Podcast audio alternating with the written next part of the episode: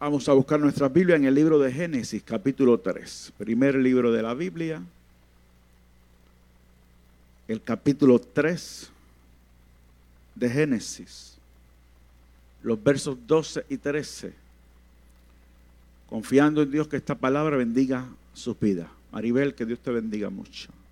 Alegra verte. Alabado sea Dios para siempre. Génesis capítulo 3, versos 12 y 13. Si usted lo tiene, dígame. Y el hombre respondió, la mujer que me diste por compañera me dio del árbol y yo comí. Entonces Jehová Dios dijo a la mujer, ¿qué es lo que has hecho? Y dijo la mujer, la serpiente me engañó y comí. Esto hay que repetirlo. Esto hay que repetirlo, madre. Porque yo quiero que usted se lo grabe bien en, en su mente. Y el hombre respondió, la mujer que me diste por compañera me dio del árbol y yo comí. Entonces Jehová dijo a la mujer, ¿qué es lo que has hecho? Y dijo la mujer, la serpiente me engañó y comí. Dios nos ha dado una palabra bajo el tema, asumamos la responsabilidad. Asumamos la responsabilidad. ¿Sabe qué, amado? ¿Sabe qué? Ya es hora. Ya es hora de que asumamos la responsabilidad tenemos el deber de asumir la responsabilidad. Levante su mano al cielo.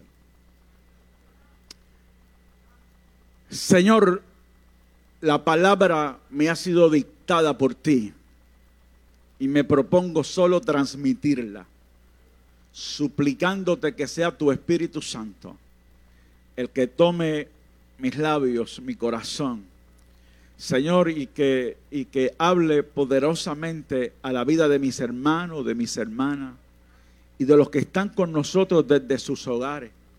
Espíritu Santo, permite, permite que esta palabra tenga un efecto poderoso en la vida de todos los que la escuchen, para la gloria y la honra de tu nombre. Y, y que ante ti todos tengamos la humildad de asumir la responsabilidad. En el nombre poderoso tuyo. Amén, Jesús. Amén. Hoy lo que voy a hablar son unos minutitos.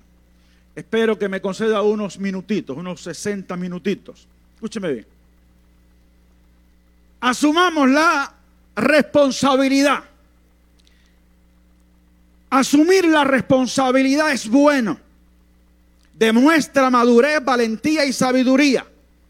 Es el primer paso para que surjan las verdaderas posibilidades de resolver un conflicto o restaurar relaciones importantes. Asumir la responsabilidad nos gana respeto, credibilidad, confiabilidad y hasta la admiración de los que nos observan. Asumir la responsabilidad es la mayor demostración de que verdaderamente valoramos una relación. Cuando esa relación es con Dios, asumir la responsabilidad tiene mucha mayor relevancia. Asumir la responsabilidad es bueno, pero que mucho nos cuesta hacerlo. Asumir la responsabilidad es bueno, pero que mucho nos cuesta hacerlo. La casa se nos cae encima, pero no asumimos la responsabilidad. El hogar se viene abajo, pero no asumimos la responsabilidad. La salud se nos deteriora, pero no asumimos la responsabilidad. La salud emocional y mental se afecta gravemente, pero no asumimos la responsabilidad. Sufrimos de fuerzas que nos dominan, pero no asumimos la responsabilidad. Sabemos que la mediocridad gobierna nuestra vida espiritual, pero no asumimos la responsabilidad. Preferimos justificar nuestro adulterio o fornicación a asumir la responsabilidad. Escogemos legalizar el pecado antes de asumir la responsabilidad. Consideramos mejor esconder nuestras adiciones que asumir nuestra responsabilidad. Acudimos al alcohol para aliviar nuestras penas en vez de asumir la responsabilidad. Mejor abandonamos el hogar y la familia antes de asumir la responsabilidad. Escondemos nuestra cobardía con la violencia en lugar de asumir la responsabilidad. Terminamos como Adán y como Eva, echándole a la culpa a otros para no asumir la responsabilidad.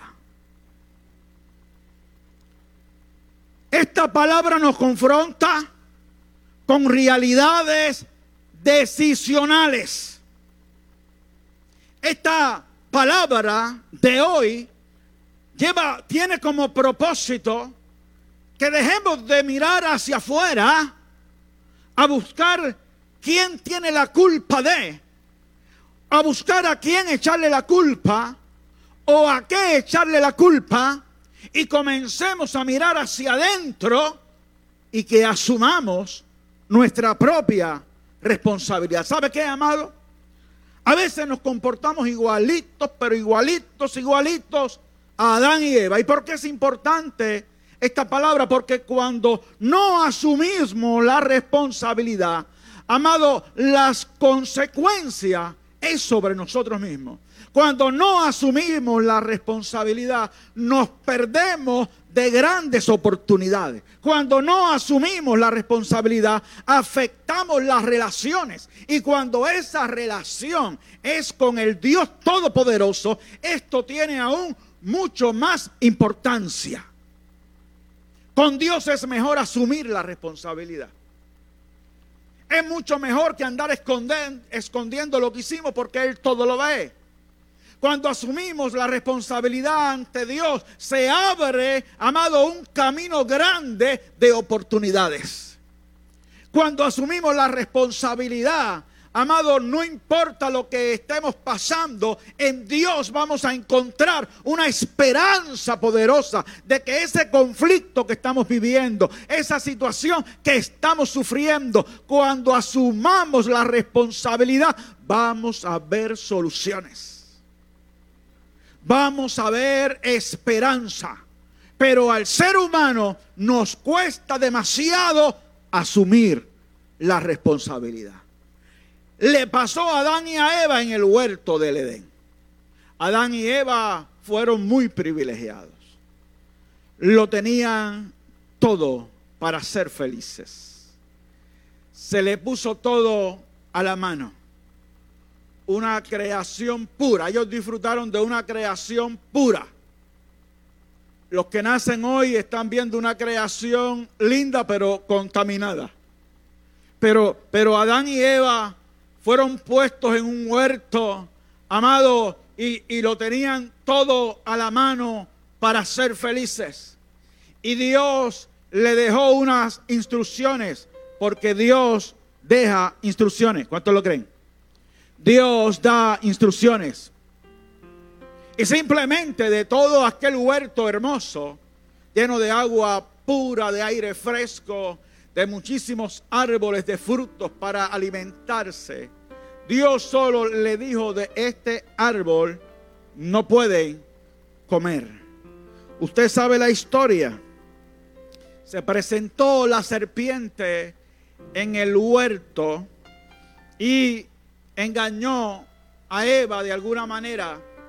Y el asunto es que Eva comió de aquel árbol y también le dio a Adán, que también comió de aquel árbol.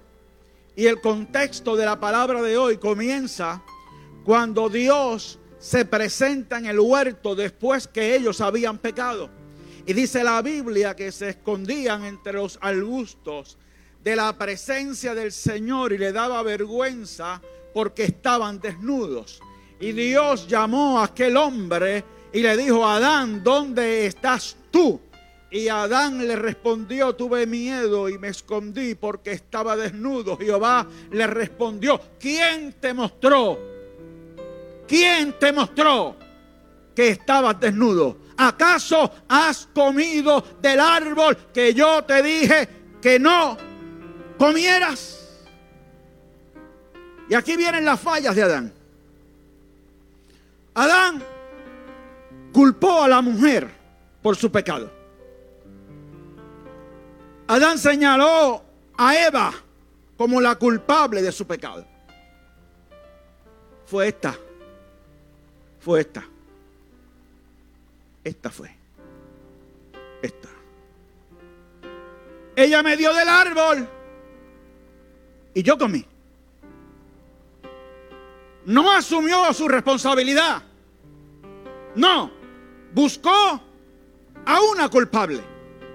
Señaló a otra persona. ¿Y en qué consiste su falta? Primeramente, usted no puede culpar a otro por el pecado suyo. Yo no puedo culparlo a usted por mi pecado.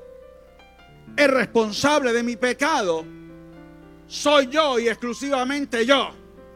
Yo estoy seguro, amado, que Eva le ofreció de aquel fruto, pero estoy seguro que no lo tiró contra el suelo y le abrió la boca a la fuerza y le llevó la manzana o la pera o el melocotón, lo que fuese,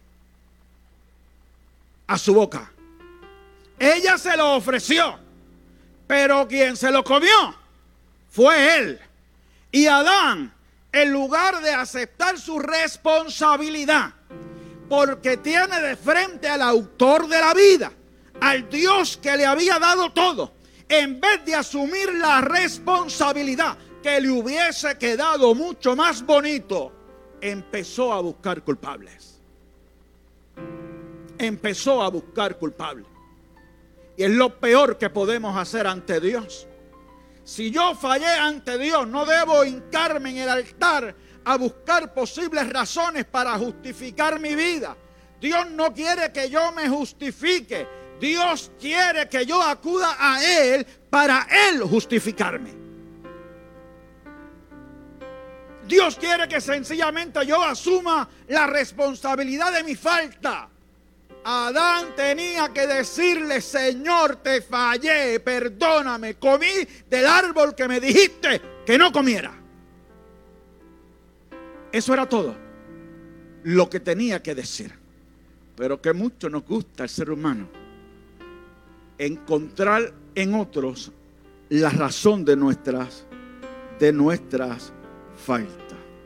Adán, además de acusar a Eva, cometió otro error que usted y yo no debemos cometer nunca.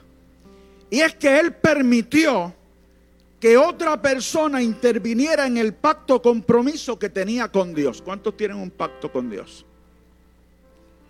¿Cuántos, cuántos, cuántos han hecho un pacto con Dios? Le recibimos como Señor, como Salvador. Él nos ha hecho múltiples promesas para bendecirnos. Nosotros nos comprometimos a servirle. Amén. A serle fiel, adorarle, a ser verdaderos adoradores. Tenemos un pacto con Dios. Adán tenía un pacto con Dios. Adán tenía un compromiso con Dios. Dios le dijo, te estoy poniendo al frente de toda mi creación. Tú vas a ser el mayordomo. Tú lo vas a administrar. Yo me voy a encargar de proveerte todo lo que tú necesitas. Él tenía un pacto con Dios y Dios le dijo, solo que no comas de este árbol. Entonces, además de que culpó a otra persona por su pecado, Adán permitió que otra persona interviniera en el pacto que él tenía con Dios. Nunca permita que nada ni nadie intervenga en el pacto que tú tienes con tu Dios. ¿Me está usted entendiendo? El compromiso es suyo con el Señor. Eh, eh, la experiencia ha sido la suya con el Señor. No puede ser que ni padre, ni madre, ni hermano, ni hijo, ni esposo, ni esposa, ni amigo, ni compañero del trabajo, a nadie le podemos permitir que venga a meter las manos en lo que es una relación hermosa que yo tengo con el Cristo de la gloria. Cuídese de eso, amado. Cuídese de eso. No permitamos intromisiones indebidas en la relación que nosotros tenemos con Dios.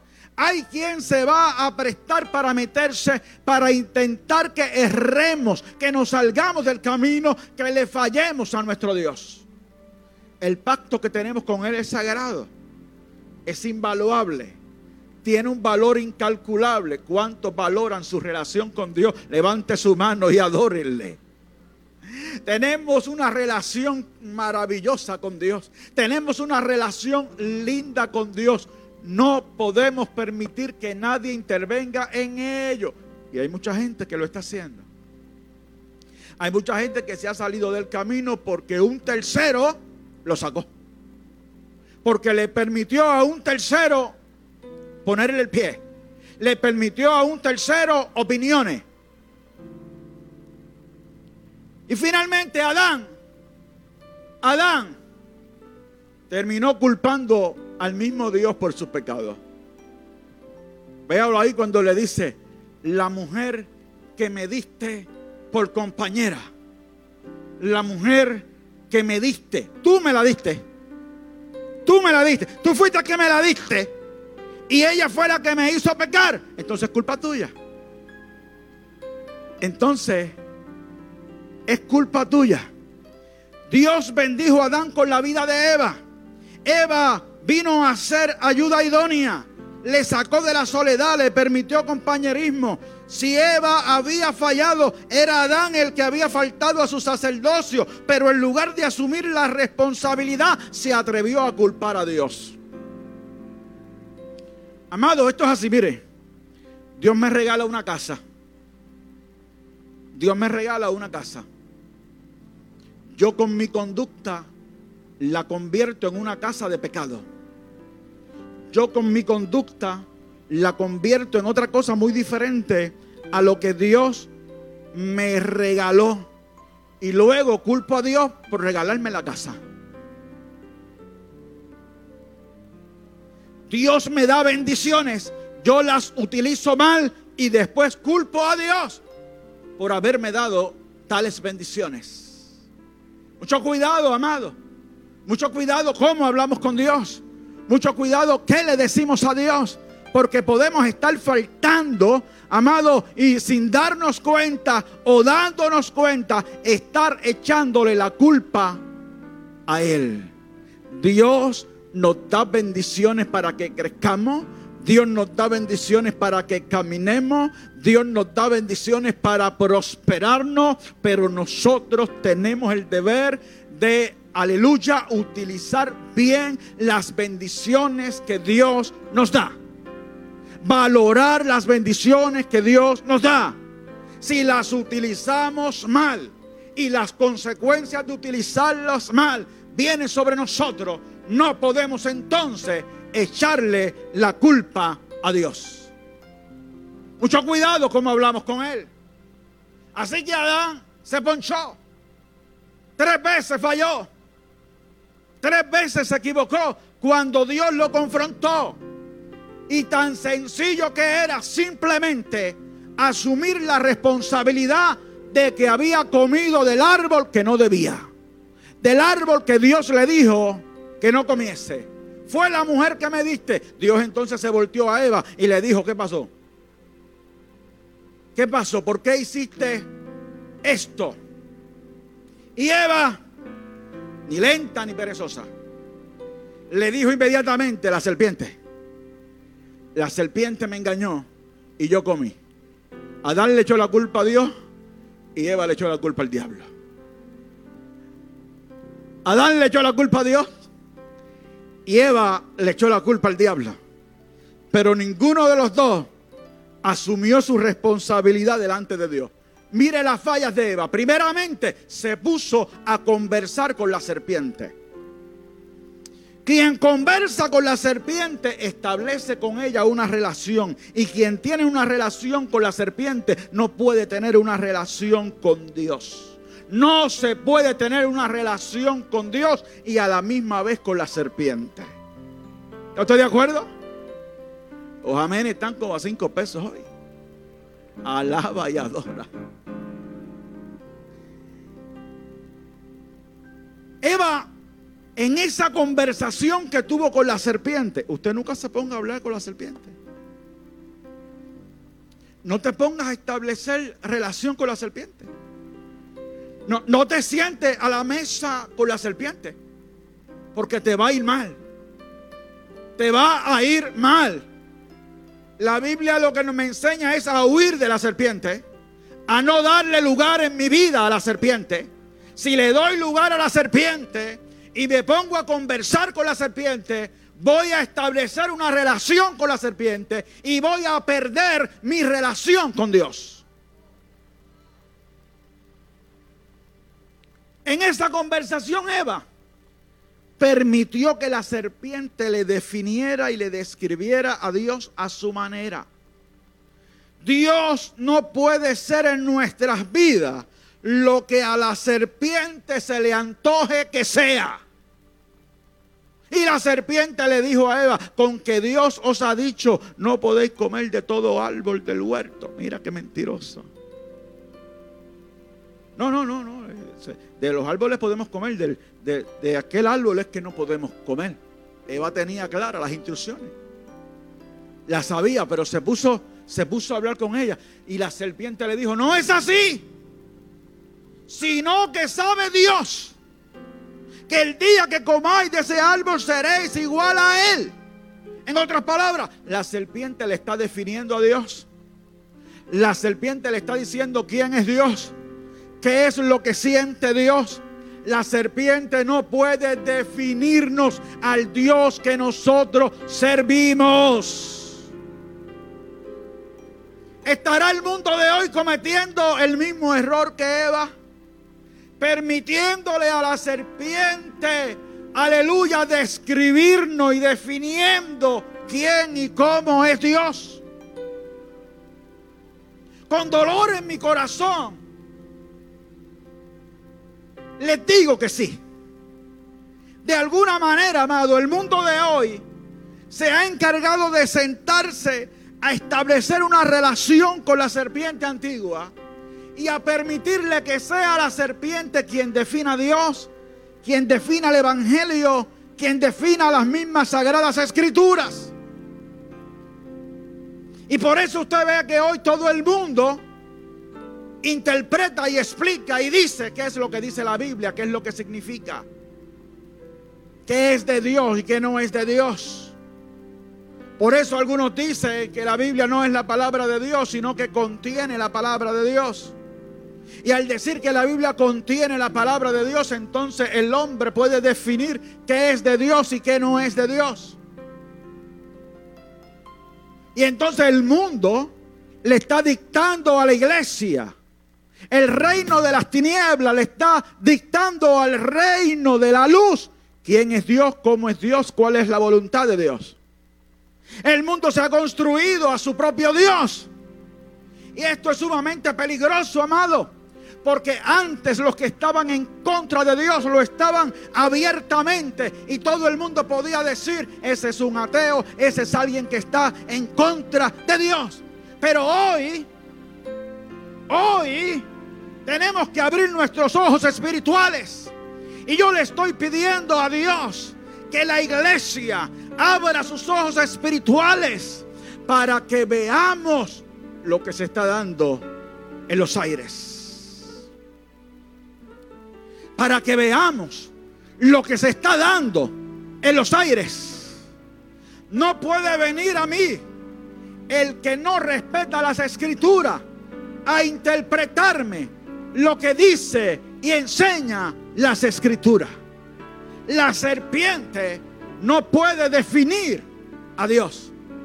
Y usted tiene que tener cuidado cuando la serpiente te dice, tú no tienes que ir tanto a la iglesia para servir a Dios. Tú no tienes que gritar tanto para servir a Dios.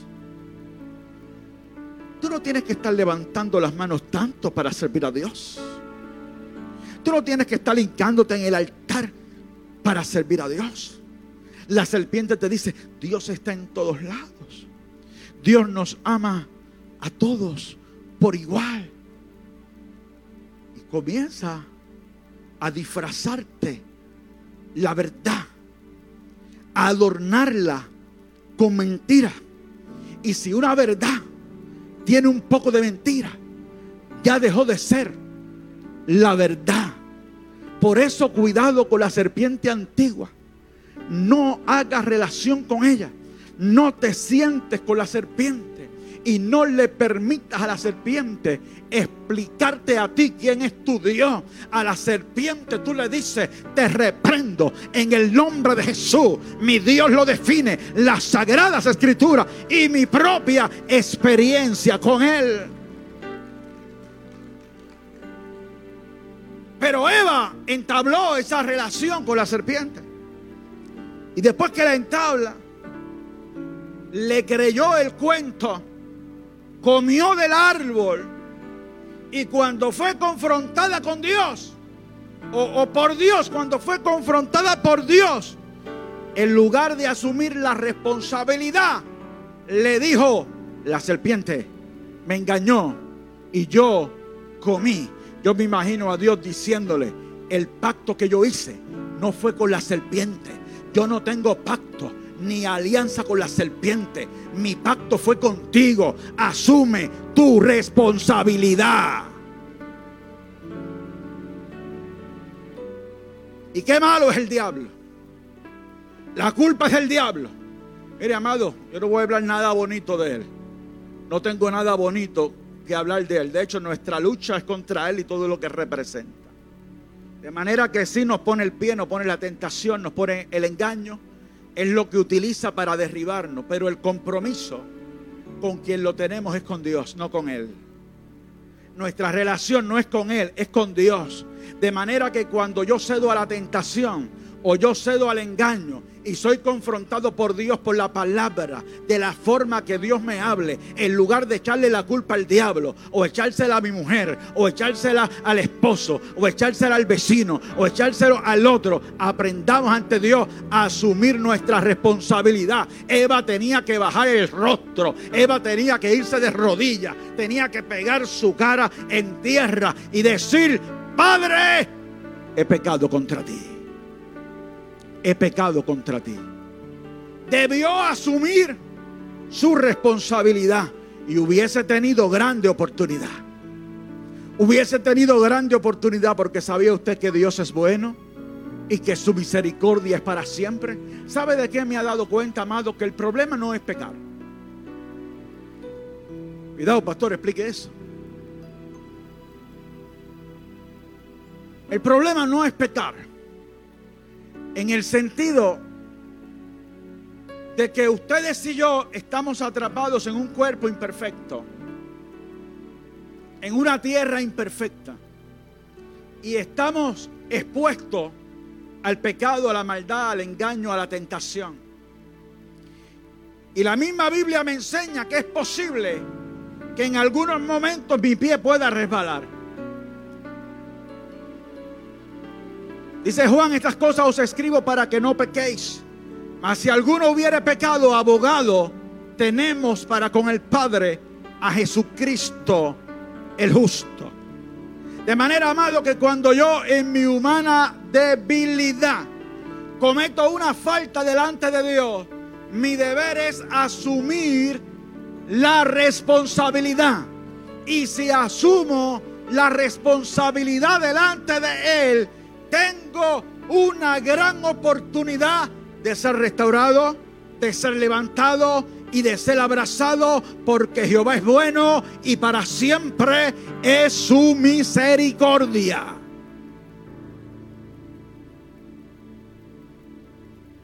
El problema es cuando empezamos a mirar para afuera y dejamos de mirar para adentro. Y está ese matrimonio que tiene un problema y siempre la culpa es del otro, de la otra. No, la culpa es de Annie siempre. Casi siempre, ¿no? La culpa es de ella. Y la culpa es de ella. No nos hemos puesto a pensar que quizás el problema esté en mí.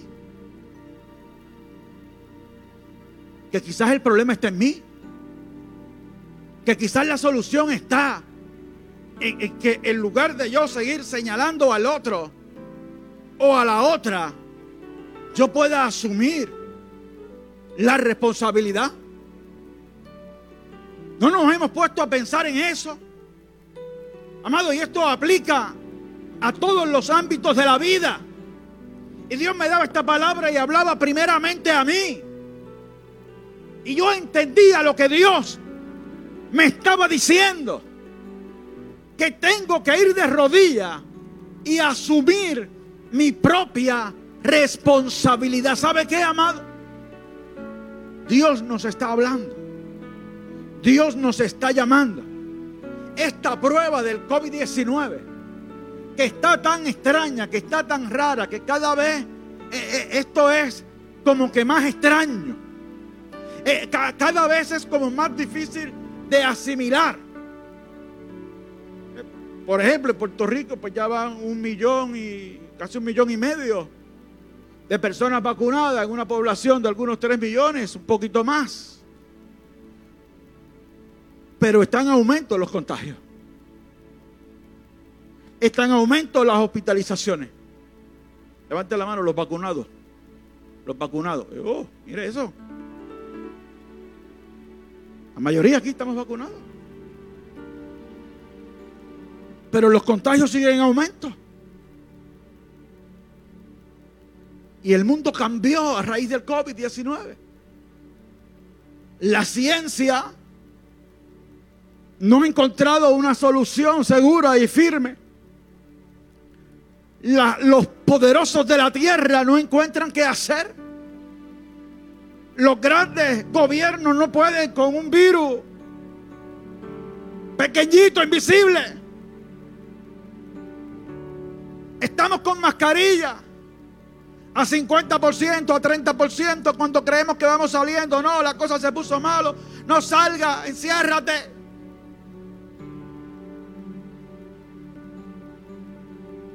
Y la pregunta es que Dios nos está diciendo. ¿Qué el Todopoderoso nos está diciendo con la situación que estamos viviendo? Estará el Creador diciendo, ya es hora de que asuman la responsabilidad. Ya es hora de que asuman la responsabilidad. El COVID-19 no es una casualidad de la vida. Algo nos está diciendo el Creador. Y si algo nos está diciendo es yo estoy al frente, yo tengo el control, yo soy el verdaderamente grande, sin mí ustedes nada pueden hacer.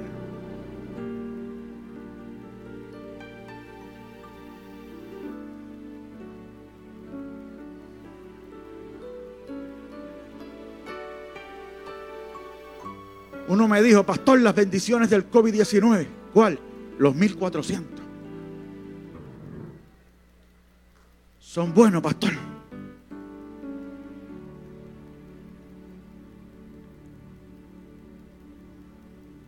No nos estará diciendo el Creador. Asuman su responsabilidad. Amado, yo me reía esta semana, me reía, después lloraba. Volví a reírme y después volví a llorar. Porque yo leía las recomendaciones que da todo el mundo. Todo el mundo da recomendaciones. Los que saben, los que saben un poquito, los que no saben nada. Todo el mundo da recomendaciones. Y hay que estar corroborando que, que, que de lo que uno lee es veraz y que no. Pero yo leía un montón de recomendaciones y, y llegué a la parte de las iglesias. Y una gente recomendaba que no se cante en los servicios religiosos que no se cante. Que no se cante. Porque tenemos que protegernos. Que no se cante. Porque porque tenemos que cuidarnos. Mire, mire a la serpiente hablando, mire a la serpiente hablando. Que no se cante. Que se cierren los templos. Que se adore desde las casas. No hay necesidad de ir a los templos y no hay necesidad de estar cantando. Puedes cantarle en tu mente que Dios te escuche. Pero el Salmo 150 me dice, alabá a Jehová con júbilo. Todo lo que respire, alabe a Jehová. Y entonces hay que tener cuidado con lo que dice Dios y con lo que dice la serpiente. Yo creo en el cuidado, yo creo en el protocolo. Aquí lo hemos estado siguiendo, amado. Pero cuidado, cuidado, cuidado, que no se cuele por ahí, que no se cuele por ahí la serpiente a decirnos cómo nosotros adoramos o cómo nosotros no adoramos, cuando nosotros adoramos o dónde nosotros adoramos. Nosotros somos el pueblo de Dios y el pueblo de Dios no se puede callar. Tiene que seguir anunciando que Él es el Rey de Reyes, el Señor de Señores y que Él viene pronto. Está a las puertas. Hay algo raro en el ambiente. Se está moviendo algo raro. Y yo creo que lo que está pasando es lo que le pasó a Sara. Porque Sara en un momento dado no asumió la responsabilidad.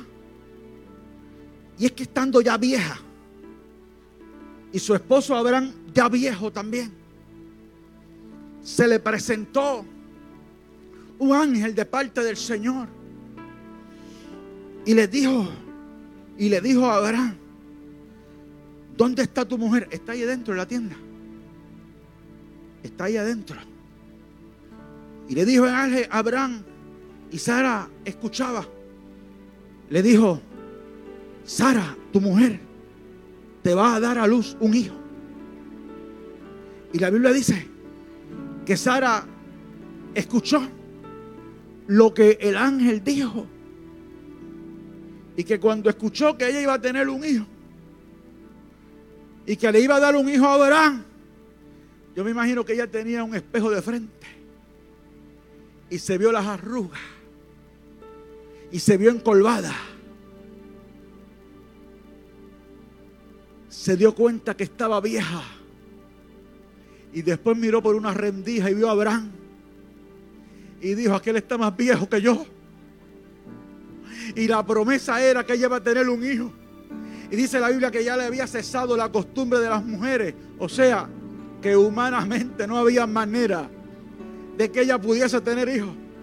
Y había mucha distancia entre lo que Dios estaba prometiendo y lo que ella estaba viendo en el espejo. Y dice la Biblia que se rió dentro de sí.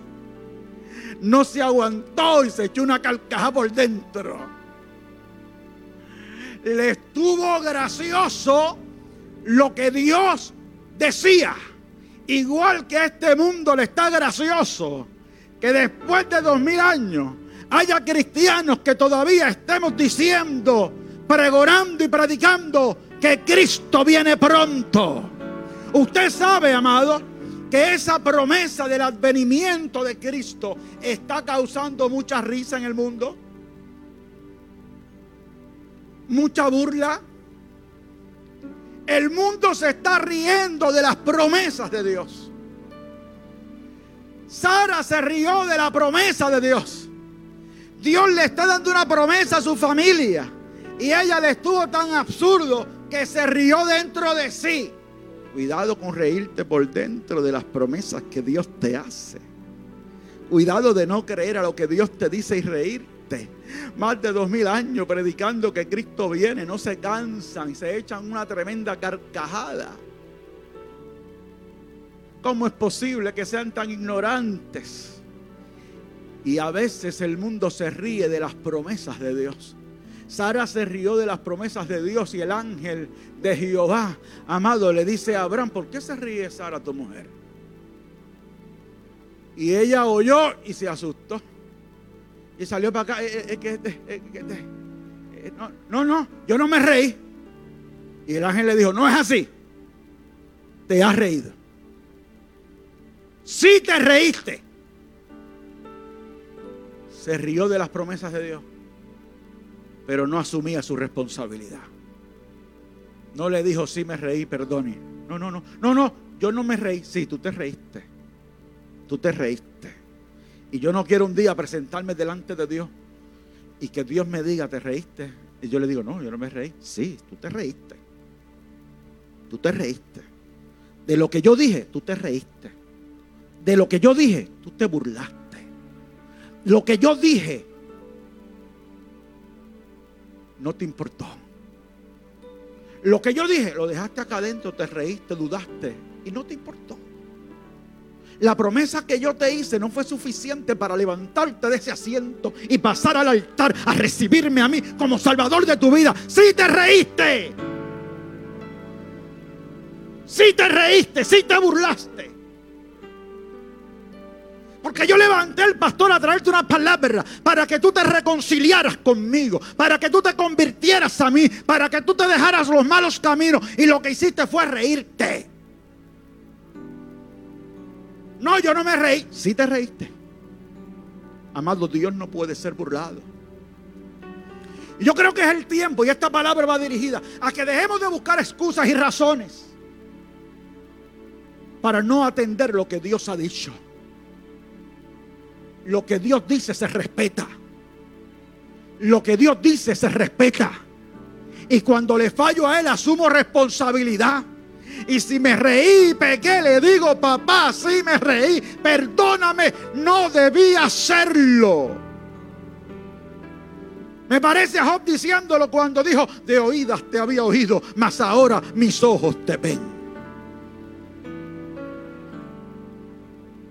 Cuidado. Cuidado. Me atrevo a decirte, iglesia, que Cristo está a las puertas.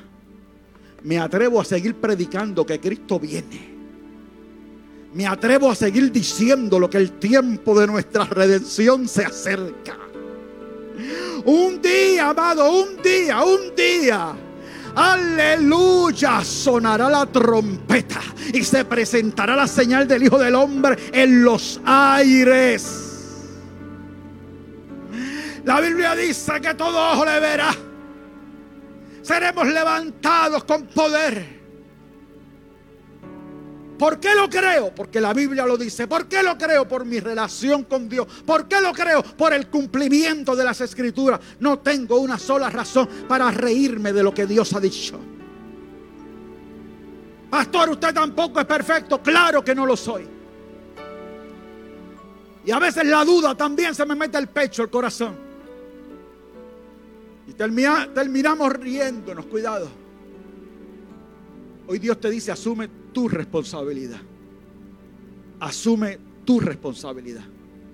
Asume tu responsabilidad. Yo puedo predicarte, pero no puedo decidir por ti. Usted tampoco puede decidir por mí. Pero lo que Dios me dijo que te dijera es que ya dejes de mirar para el lado, a buscar culpables y a buscar razones y que hoy aprendamos a asumir nuestra responsabilidad delante de Él. ¿Sabe qué hizo David? Una muchacha le gustó porque miró por la ventana. Y siendo el ungido de Jehová, llamó a aquella mujer llamada Betsabé y la tomó y, y se acostó con ella. Pecó. Y aquella mujer quedó embarazada. Y David se asustó. Y en lugar de asumir su responsabilidad, eh, eh, comenzó a buscar maneras para esconder su pecado. Terminó matando al esposo de aquella mujer para esconder su basura. Pero Dios no puede ser burlado. Y aunque pasaron días y días, y días y días, y David creía que todo estaba bien cuidado, amado, que cuando seguimos cargando nuestro pecado en las espaldas, termina ese pecado alcanzándonos. Cuando seguimos cargando los días y días, el problema es para nosotros. Y un buen día Dios le envió a Natán, al profeta Natán. ¿Y sabe qué hizo David? ¿Sabe qué hizo David? David comenzó a, a, a decir que hombre que hiciera lo que él mismo hizo merecía la muerte. Cuando le presentaron el mismo caso, pero en otro hombre, dijo ese hombre, es digno de muerte. En otras palabras, que David estaba dispuesto a exigir que otros asumieran la responsabilidad, pero él no quería asumir su propia responsabilidad. Y para mí es mucho más fácil decirle a Kenneth que asuma él su responsabilidad cuando soy yo el que también tengo que asumir la mía. y acuso al otro de los mismos pecados que tengo yo. Y señalo al otro de los mismos pecados que tengo yo. Y le digo al otro que tiene que asumir su responsabilidad. No, no, no, se oye más bonito que tenemos que asumir nuestra responsabilidad. Habla la sabiduría, Proverbios 9:12 y termino. Si fueres sabio, para ti lo será. Y si fueres escarnecedor, pagarás tú solo. Las consecuencias de tus decisiones serán para ti. Si eres sabio, las consecuencias serán para ti. Si eres necio, las consecuencias serán para ti. Hoy el Dios que nos ama, nuestro Padre Celestial, con todo el amor del mundo nos dice, te quiero levantar, te quiero restaurar, te quiero perdonar, te quiero dar vida. Simplemente tienes que asumir tu responsabilidad. Puestos en pie.